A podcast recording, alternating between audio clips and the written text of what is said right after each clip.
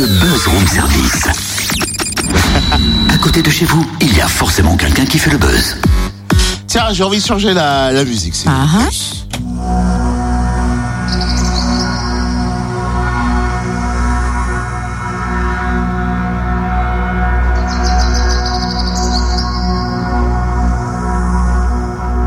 Et qu'est-ce que t'écoutes, Totem? Franck Nabet. Qui ça? Un musicien autodidacte, si tu veux, compositeur de musique chamanique et de relaxation, musicothérapeute qui compose avec la gamme naturelle. Écoute. La gamme naturelle. Oui, mais c'est quoi la gamme naturelle euh? Ah, bon, alors si tu veux, alors que la majorité des compositions musicales aujourd'hui est élaborée sur le diapason la 440 Hz, Franck Nabet s'accorde sur une gamme naturelle au diapason la 432 Hz. Ah, le La 432 Hz. Ah oui, d'accord.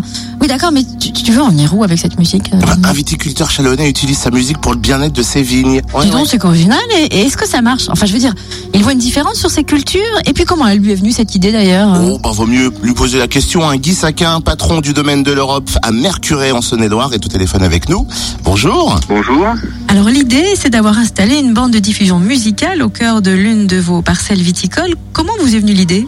L'idée m'est venue de- d'une réflexion et d'une étude que j'ai poussée un petit peu cet hiver euh, concernant donc euh, d'une part euh, la musicothérapie entre guillemets si on peut appeler ça comme ça et, et, sur un article que j'ai lu sur Science et Vie concernant la pollution des ondes qui est euh, un peu euh, comment dire euh, passé sous silence par rapport à la pollution on va atmosphérique qu'on respire mais qui est d'autant plus qui est autant d'autant plus néfaste que tout ce qu'on peut respirer. Il y a les ondes qui sont en permanence en train de d'altérer les ondes naturelles. Et donc euh, là-dessus, j'ai un petit peu travaillé et je me suis aperçu qu'on pouvait retrouver des musiques au jour d'aujourd'hui qui étaient enregistrées euh, selon les anciennes méthodes, euh, sans rentrer dans le détail. Mais initialement, quand l'homme a commencé à faire de la musique, il a voulu reproduire des sons qu'il entendait dans la nature, c'est-à-dire des chants d'oiseaux, le vent, l'eau qui coule, et tout ça selon des longueurs d'onde bien définies et qui se traduit par un La, bien sûr, qui est la, la note de référence dans la musique.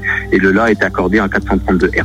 Et puis, euh, au fil du temps, et en particulier euh, au moment de la révolution industrielle et surtout au niveau de, au moment de, la dominante du nazi en 1900, dans les années 1935-40, on a voulu transformer cette musique euh, accordée en 432 en 440 Hz, le La en 440 Hz. Et là, on stimulait des parties du cerveau qui étaient différentes. En 432, on stimule la relaxation, la, de la réflexion, alors qu'en 440, c'est plus la soumission, le calcul, un petit peu plus le, le cartésianisme, on va dire. Et donc, les, les, nazis, ce sont Joseph Goebbels, qui était le bras droit d'Hitler, s'est servi de cette euh, fréquence pour essayer d'amadouer les gens, pour leur faire passer des messages plus facilement. Et suite à ça, après la guerre, euh, donc euh, l'organisme, son nom, euh, qui gère toute la musique dans le monde entier, a décidé de passer euh, toutes les, instruments euh, en les accordant en 440, euh, euh, malgré la rébellion de certains musiciens français outre et, et, suisses qui ont fait des, pétitions pour empêcher ça, mais ça s'est quand même fait. Et ben donc actuellement, tous les instruments sont accordés en 440, ce qui n'est pas dans la, fréquence naturelle qu'on retrouve dans la, dans la nature, ce que je veux dire. Et alors, est-ce que euh, on peut définir d'une manière concrète cet impact, euh, notamment sur vos vignes Alors concrètement, je, toujours on me pose la question, mais qu'est-ce que tu attends? Je n'attends rien. Je n'attends absolument rien. Je veux juste remettre euh, la nature dans un élément qui puisse, enfin mes vignes dans un élément naturel qui puisse mieux lui convenir.